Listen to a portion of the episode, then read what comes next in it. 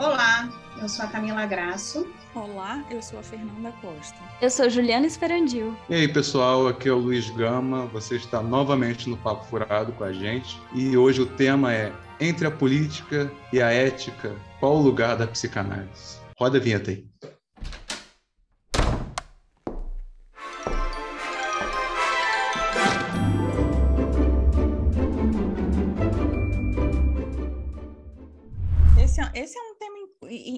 Interessante, né? Porque quando a gente conversa com colegas que não fazem parte da psicanálise, tipo psicólogos, enfim, entre outras vertentes, a gente vê muito claro, assim, de que lugar um psicanalista responde, né? E isso toca diretamente na questão de ética e política, porque é de onde a gente, de alguma maneira, opera, né? Opera e, e, faz o desejo do analista. Será que a gente poderia dizer isso? Que a gente faz o desejo do analista dar, se dar voz? O que, que vocês acham? Eu acho que a gente precisa falar sobre o que, que é ética e o que, que é política, uhum. né? Porque quando a gente fala assim, entre a ética e a política, tem, tem muita coisa, né? Talvez a gente precise destrinchar um pouco o que, que cada uma coisa quer dizer. E uhum. quando a gente fala da ética da psicanálise, né? A gente está dizendo que o que tem alguma coisa, porque o que, que é ética, né? Ética é a gente poder avaliar as nossas ações, né? Se, se a moral está ligada ao grupo,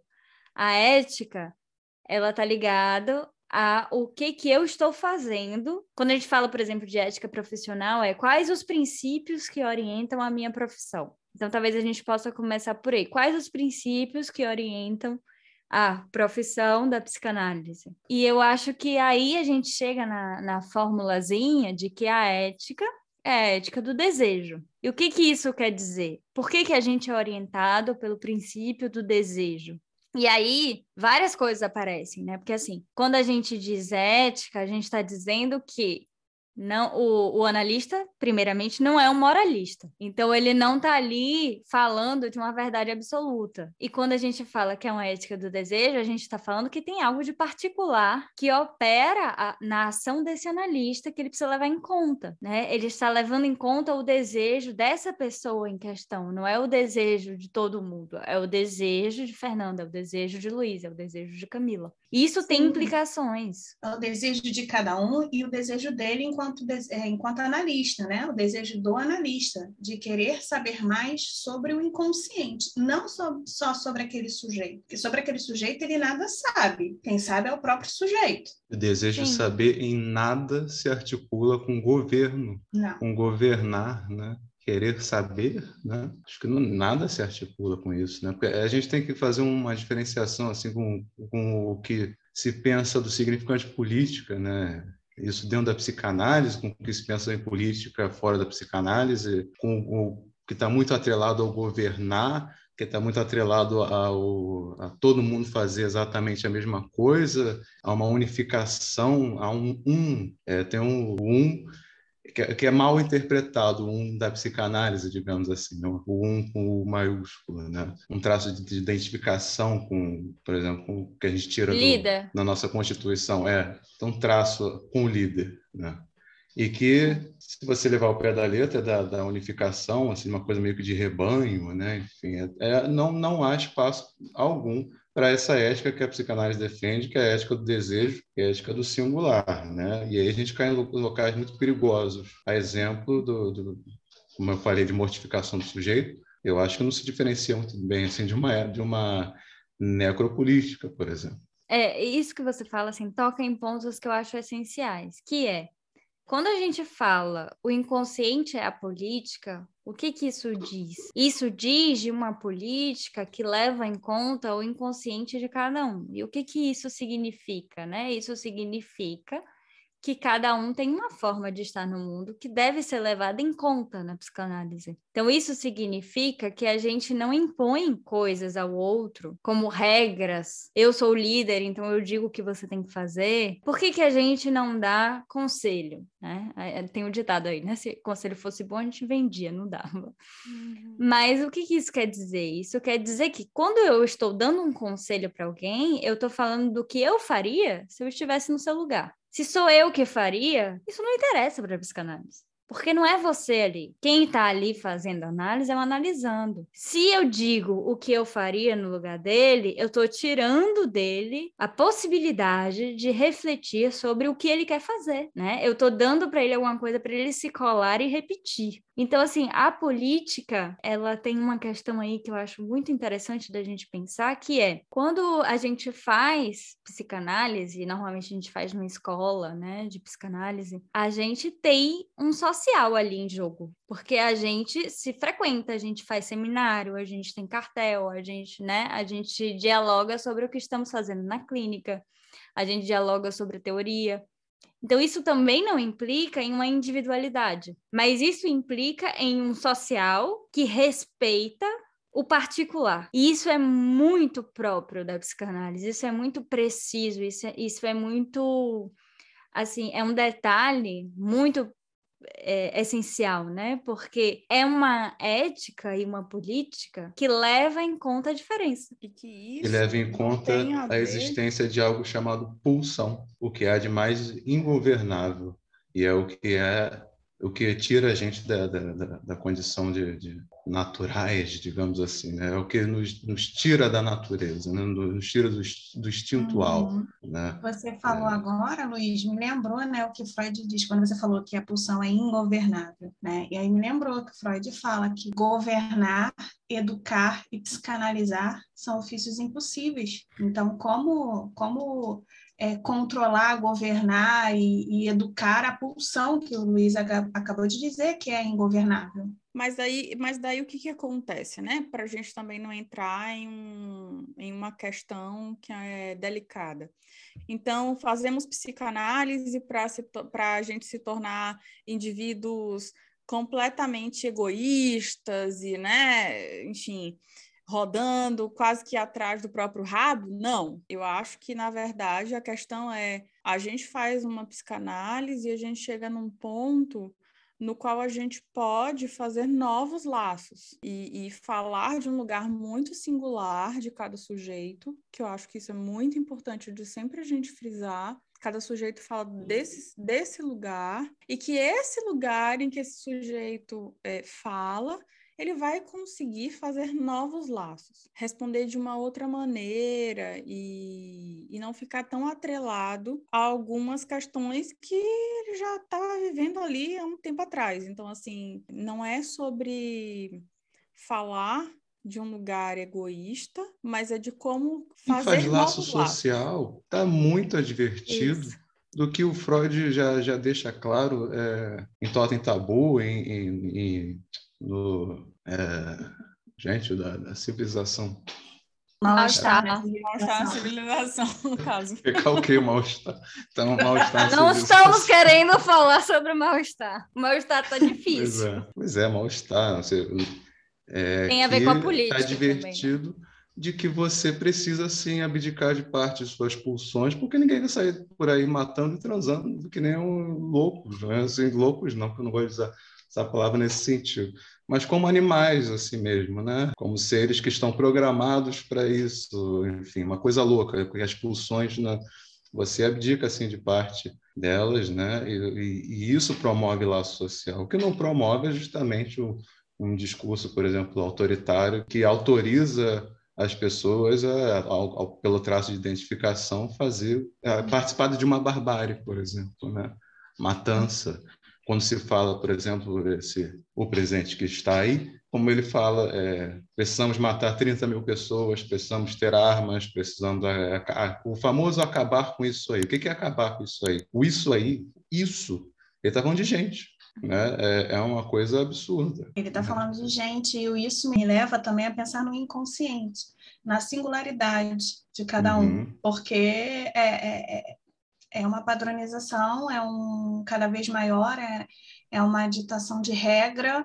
Às vezes, eu, eu às vezes eu até acho que a gente está numa certa ditadura daquilo que esse homem louco pensa.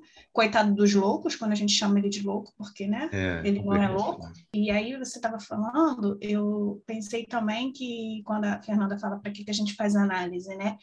Freud diz que a gente faz, faz análise, não lembro qual texto, gente, porque né, eu não gravo os textos, mas que a análise nos ensina a amar e trabalhar. E eu gosto muito de uma complementação que o Marco Antônio faz, que ele fala: análise ensina a gente a amar, a trabalhar e a deliberar. E, ó, e olha a, a, a palavra deliberar: deliberar liberar, se liberar e escolher, e que hoje em dia eu acho tá, que é cada vez mais difícil escolher. E um processo eu de análise tem tudo a ver com isso, né? De, de fazer cair o autoritário, né? fazer cair o um, destituir o um, de deliberar. Né? Eu acho uhum, que tem uhum, muito a ver. Uhum. Né? O isso é conflito é com o autoritário é, é, é constitutivo. Né? A gente tem conflitos com esse um, né? então é, nunca vai dar certo chegar um cara e falar: eu, eu sei tudo que tem que ser feito e vocês me sigam. O que está entre isso, quando alguém fala eu sei tudo, me sigam? Né? O que está nas entrelinhas disso? O que está nas entrelinhas é: eu sei de tudo, você não sabe de nada, eu estou impondo, você me segue. Só que isso é exatamente o contrário da política da psicanálise, exatamente o contrário da ética da psicanálise, porque a gente anula completamente o desejo. Se você leva em consideração que uma pessoa sabe o que é melhor para todo mundo, e olha que todo mundo não tem lugar para ninguém, né? Porque todo mundo é ninguém, não existe, né? Não Exatamente. existe todo mundo. Existe eu com meu desejo, isso me convém, isso não me convém. Quando eu falo todo mundo, eu tiro o lugar das pessoas. Eu subjetivo as pessoas. Eu coloco as pessoas no lugar de número. Todo mundo é 10 pessoas, que é o número desse grupo. Mas 10 pessoas não é ninguém. Que é um pouco o que aconteceu na Alemanha, né? As pessoas elas perderam a sua identidade, elas se tornaram números nos campos de concentração. E até Uma hoje. Uma ideia absolutamente delirante, né? Sim, de um hum. paranoico, né? Assim. E veja como o discurso do eu tenho a solução é um discurso que beira a paranoia, porque uhum. quem tem a certeza de alguma coisa, que certeza é essa? Como é que você tem certeza do outro? Se você tem certeza do outro, é porque você se coloca no lugar de prioridade em relação a esse outro, de exceção em relação a toda uma sociedade. Então, isso é um lugar muito delirante. Vocês porque... entendem é, o papel da análise aí, né? Porque a análise atuando mais, mais pessoas fazendo análise, por exemplo, estou aqui levantando uma bandeirinha. É, mais, mais pessoas analisadas significa uma neurose que não precisa tanto de uma resposta de um paranoico, por exemplo, né? Ficar grudado no sentido, né? Ai, isso meu Deus, liberta. precisa de um sentido, precisa de um sentido, me dá um sentido aqui. Ele é um homem de Deus, isso aí já é bastante para mim, vou votar nele, entendeu? Não é assim. Liberta, tá... né? Sim. Não precisar é, de um sentido, Liberta. Eu lembrei diretamente de uma palavra que falamos em um outro episódio em que a Camila falou disso, que é libertador, de libertar essas dores e responder de outro lugar, né? De poder uhum. não se uhum. relacionar com esse outro dessa maneira tão devocional, né? Como diz isso, gente? Essa palavra tá certa em português? A gente inventa a palavra quando a gente mora em outro país, né, amiga? A gente tem. a gente cria essa, essa intimidade com a linguagem. É sobre isso. Não tem problema. Então, e quando a Fernanda falou da questão dos campos de concentração, né? Imediatamente me veio a. Acho que é do Cazuza, a música, ou da Elis, não sei. Elis Regina, que o, o presente é, peço, Repete eu vejo o futuro repetir o passado, Isso, Museu de Grandes Novidades.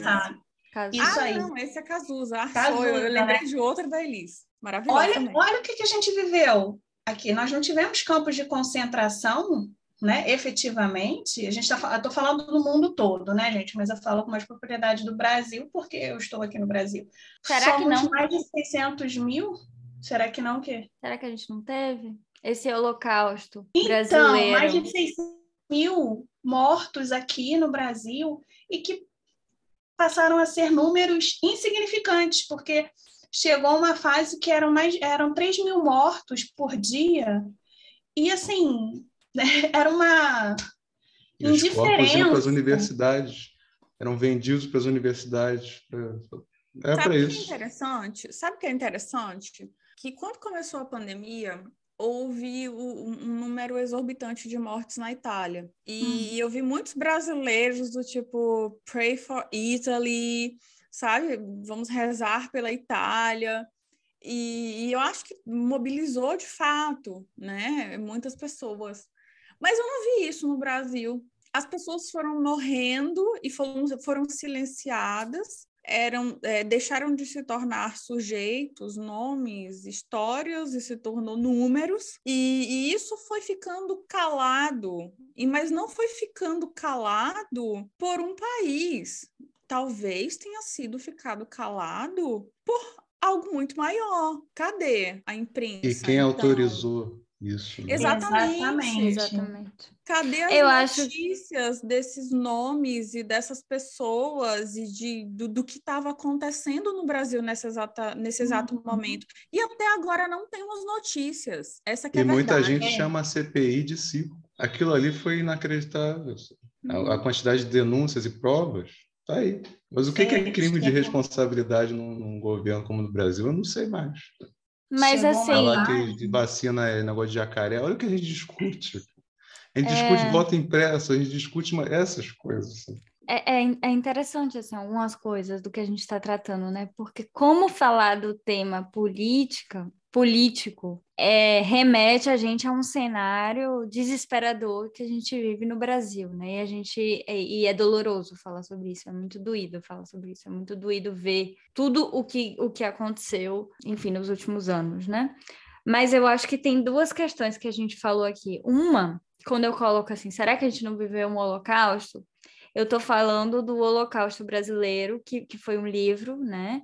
escrito que fala sobre é, os manicômios que existiam em, em, uma determinada época, especificamente o manicômio de Barbacena, que recebe pessoas né, de, de todos os lugares, que não necessariamente tem, deveriam estar no manicômio, se é que existe alguém que deveria estar no manicômio, mas não. Eram homossexuais, né? alcoólatras. Era, era tudo que incomoda uma tudo sociedade. Que desviava Exato. Tudo que, que é desvia norma. do que, do que deveria ser, né? Deveria ser. Quem disse que deveria ser?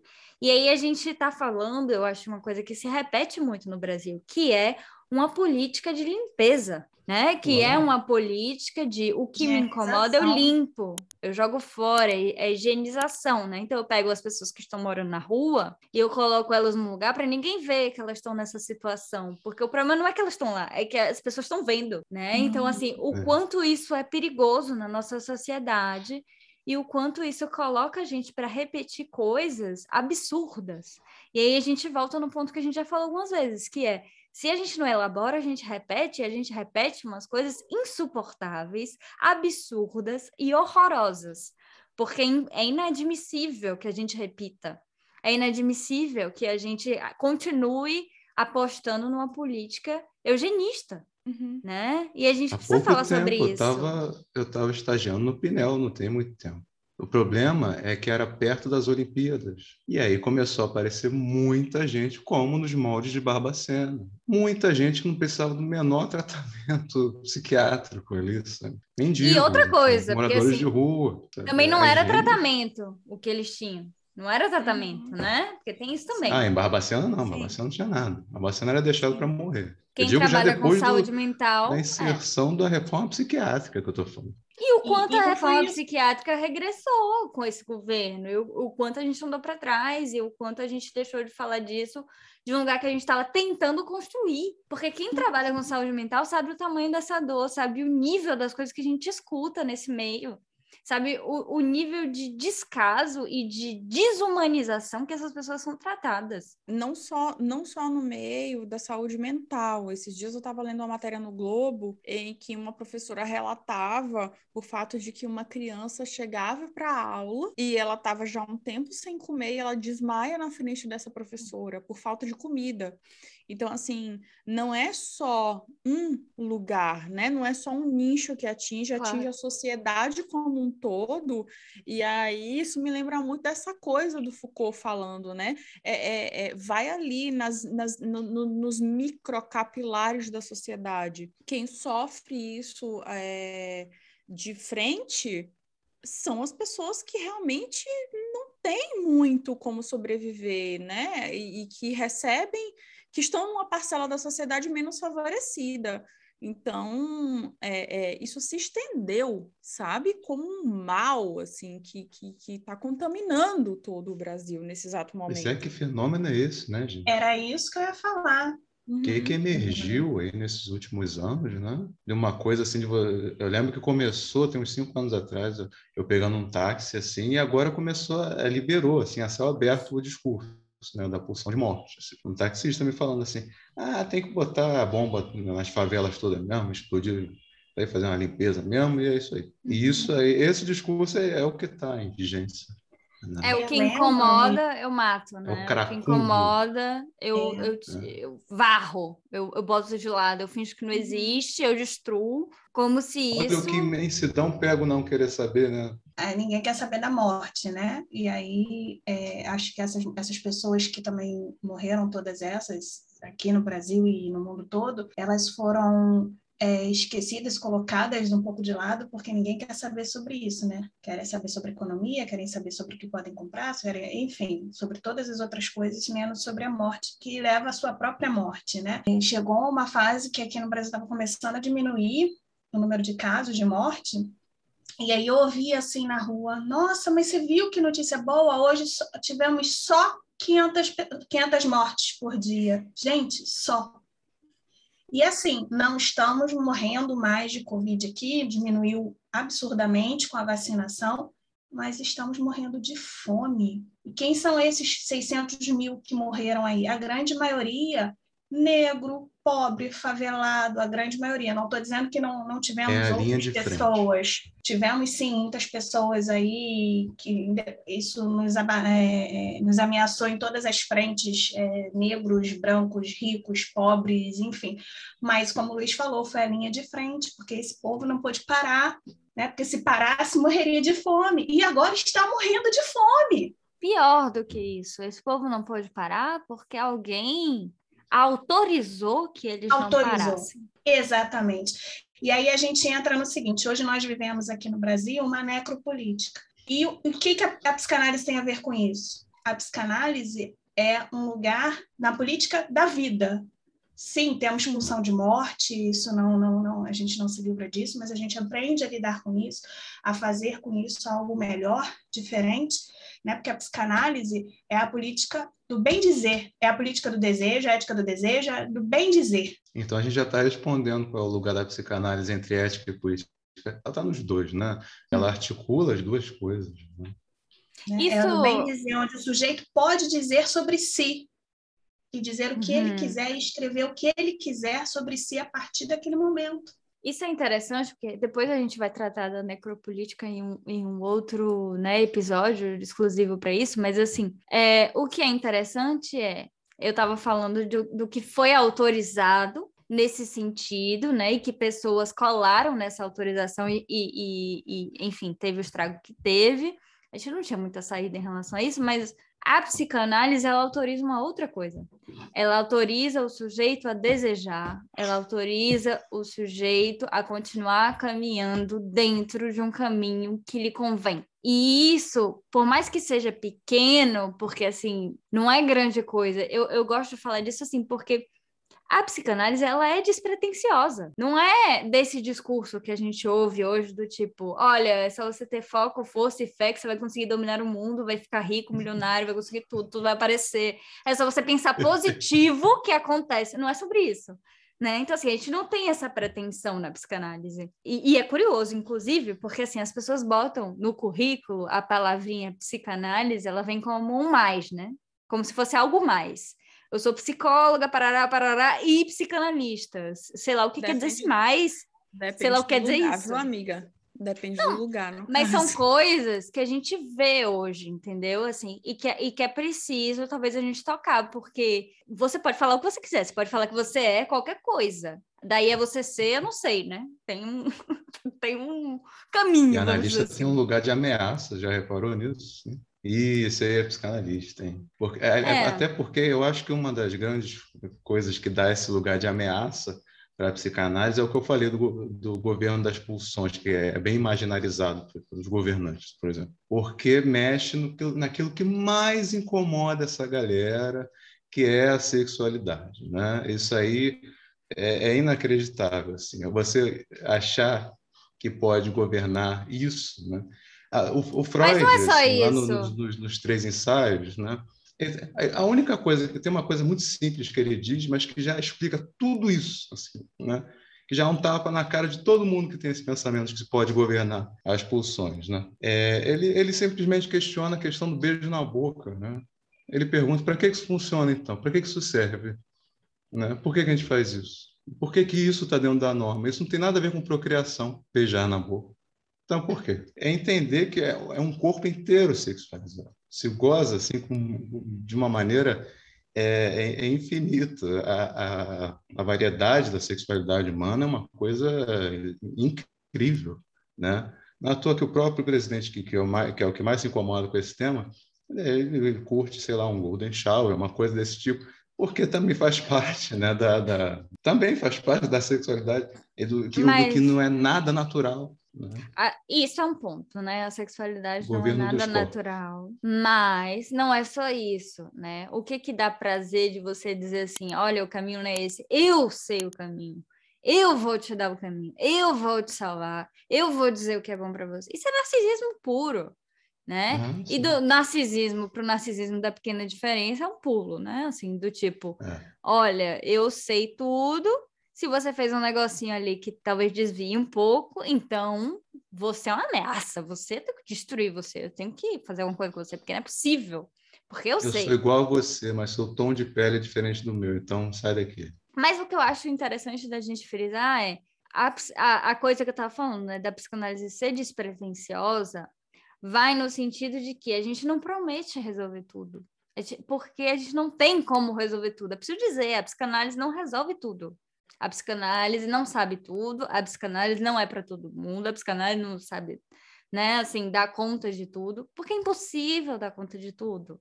É impossível eu prometer para você que se você quiser, vai acontecer. Não é dessa ordem. Mas o que a psicanálise diz que embora seja assim pequeno, né, diante de tudo isso que se almeja no, nessa pretensão inteira, é, que não é pequeno porque exige todo um esforço enorme e a psicanálise ela é de muito esforço, a gente está o tempo inteiro trabalhando para conseguir o que a gente consegue com a análise, o que o que está implicado ali é que a psicanálise vai simplesmente dizer assim, olha, o que eu escuto você me dizer no consultório é que esse caminho não te convém esse caminho alguém traçou para você e você não está afim de seguir. Então, por que não assumir que você não está afim de seguir e seguir um outro que, que seja melhor para você? E repare que quem aponta isso é o analisante, só uhum. para. Né? Não é a gente que está fazendo caminho de ninguém, não. Não, a gente escuta isso dele, que às vezes ele não se escuta. Mas quem fala é ele, porque quem sabe o melhor caminho que lhe convém é ele. E aí ele vai poder escolher dentro das ferramentas que ele tem, porque quando a gente coloca também né, o caminho que lhe convém, parece que é, como a Ju já falou no outro episódio, a questão da, da, da, da, responsabilidade, né? Fica ali porque quer, só, não, várias coisas acontecem ao redor disso, né? Nesse movimento, a gente vive em sociedade, como o tempo todo a gente está falando isso aqui. Mas ele pode escolher o melhor caminho para ele com as ferramentas que ele tem, com os sapatos que ele tem para caminhar. E o que é isso se não a ética do desejo? Isso é a ética do desejo, é você poder dizer, olha, o seu desejo, ele aponta para lá, vai. Essa é a autorização que a psicanálise dá. A, a psicanálise autoriza o, o, sujeito a dar voz para o seu desejo. E quando a gente não dá voz para o seu desejo, é onde a gente sofre mais, porque a gente não consegue ser aquilo que nos convém, a gente não consegue seguir aquilo que a gente gostaria, a gente está fadado a agradar um outro, talvez. E isso é impossível também, assim, né? Precisa se dizer isso, porque uhum. agradar o outro é sempre da ordem do impossível. Eu agrado um, desagrado o outro. Agradei no ponto X, no Y já não agradei mais. Né? O quanto é fácil desagradar o outro, a gente está sempre desagradando uhum. o outro.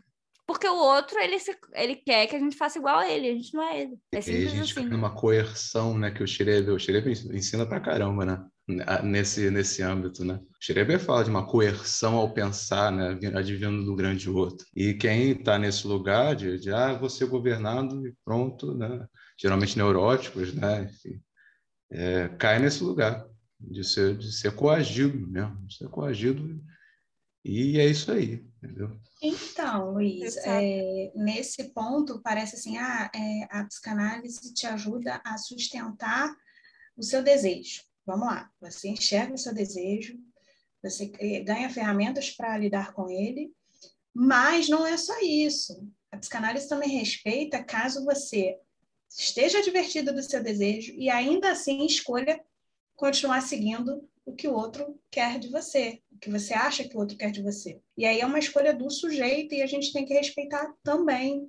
É porque, porque senão parece que a gente está num processo de coerção de novo, né? Não, você se viu que você tem é que saber seu desejo, tem que sustentar seu desejo e é. acabou. É. Não. É, isso é perfeito, porque a psicanálise, ela não, ela não quer nada.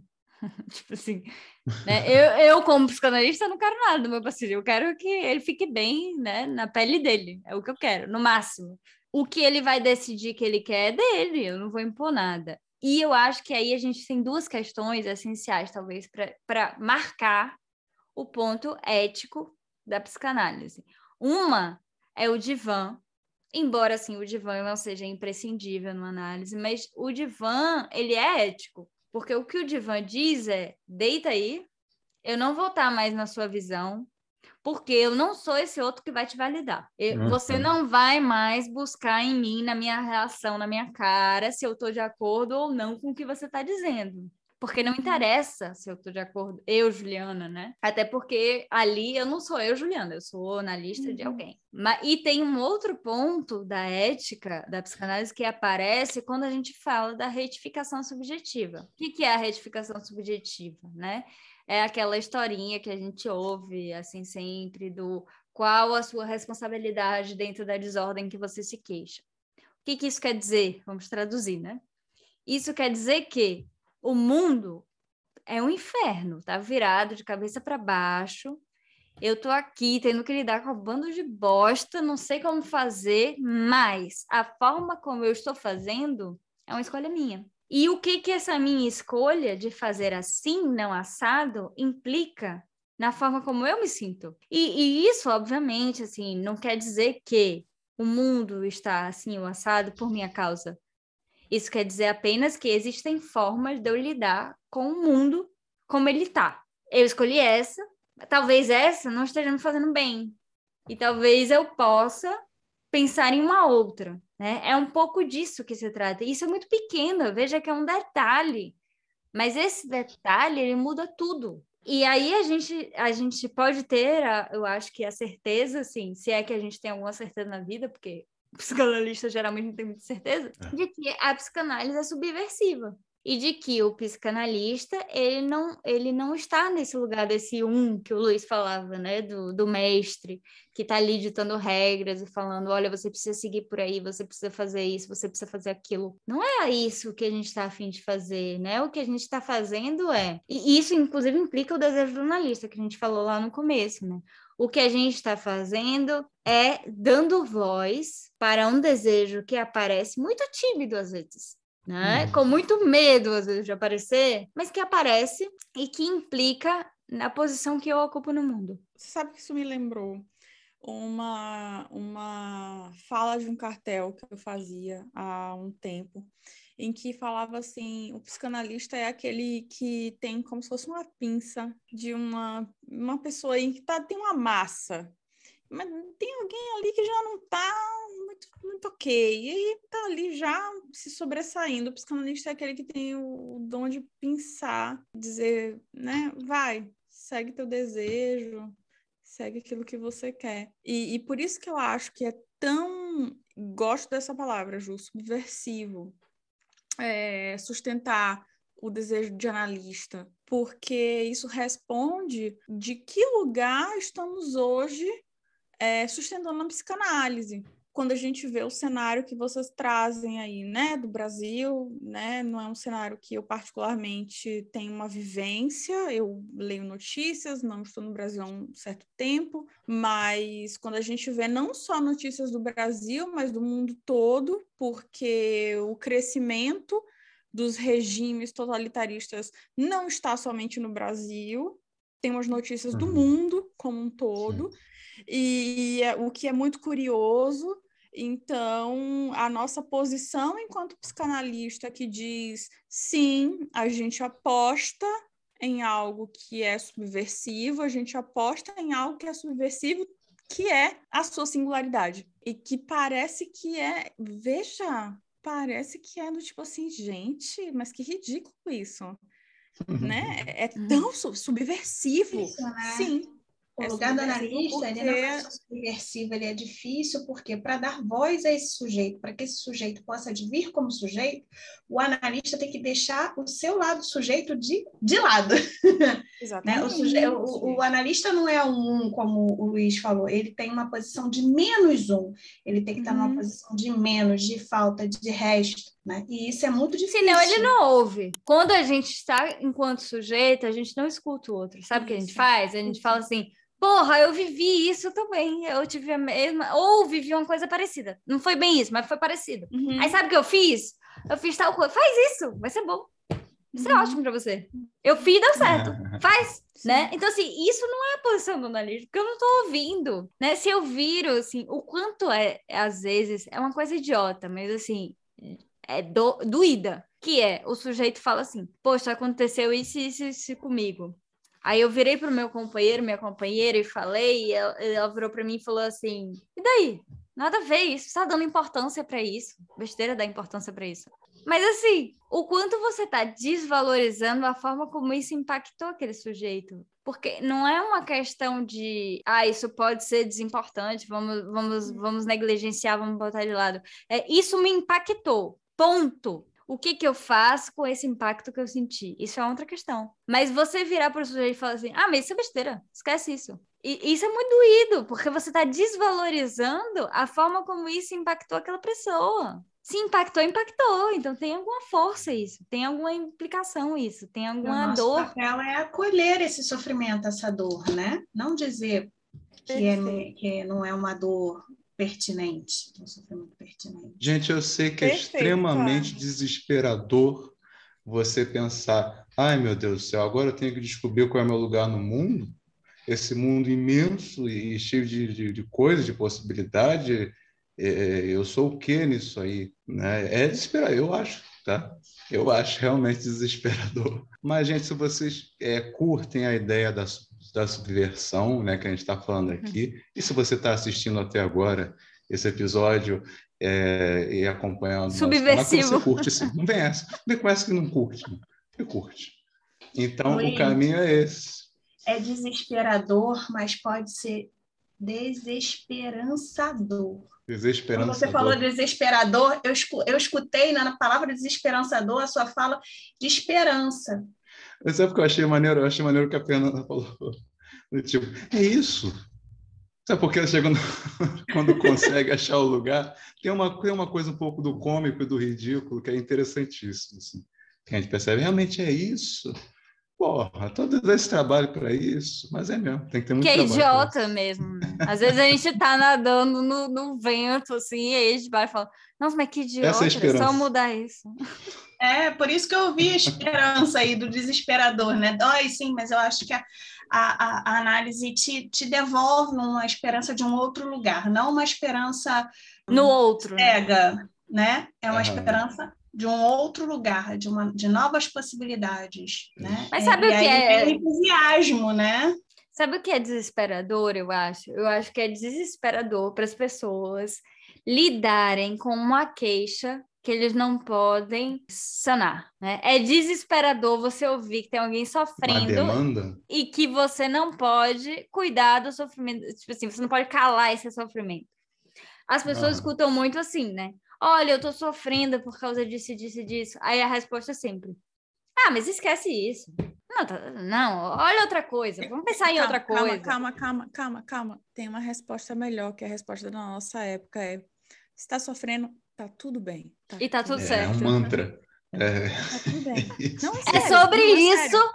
É sobre tá isso e tá, tudo tá bem. Tudo bem. É então, olha, é, tem um, uma analisando que ela chega falando justamente isso, né? Que ela tá sofrendo muito e que ela reclama e os amigos falam que ela tá reclamando à toa, que ela tá bem no caos que a gente está vivendo, ela tá bem. E ela fala assim para mim: eu tô me sentindo mal, porque todo mundo diz que eu tenho que estar tá bem e eu não tô bem. E aí eu chego para ela e falo: mas tudo bem não tá bem. No mundo de hoje, tudo bem não tá bem. Em qualquer mundo. Né? A gente não, não tem obrigação de estar bem. Não tem. E né? assim. Né? Nem de agradar o outro. Um mas isso foi um alívio tão grande para ela que aí sim permitiu que ela pudesse fazer a análise dela.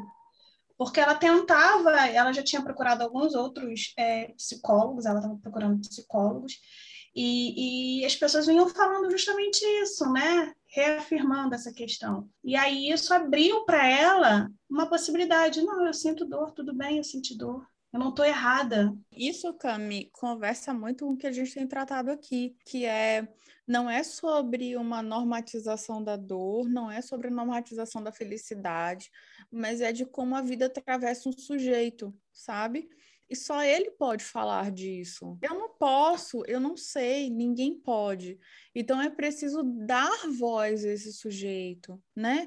Deixar ele falar, deixar ele falar sobre como é que a vida atravessou ele, por que dói, que dor é essa. Então eu acho que isso conversa muito com o que a gente aí voltamos ao início do episódio, que é de que política e ética falamos e falamos desse lugar, né?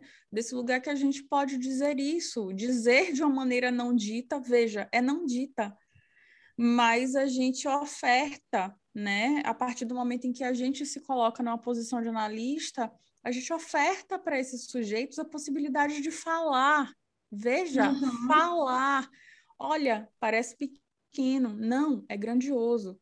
Falar do lugar onde a vida te atravessa, como é que as situações, como é que você vive essas situações, como é a sua relação com o outro.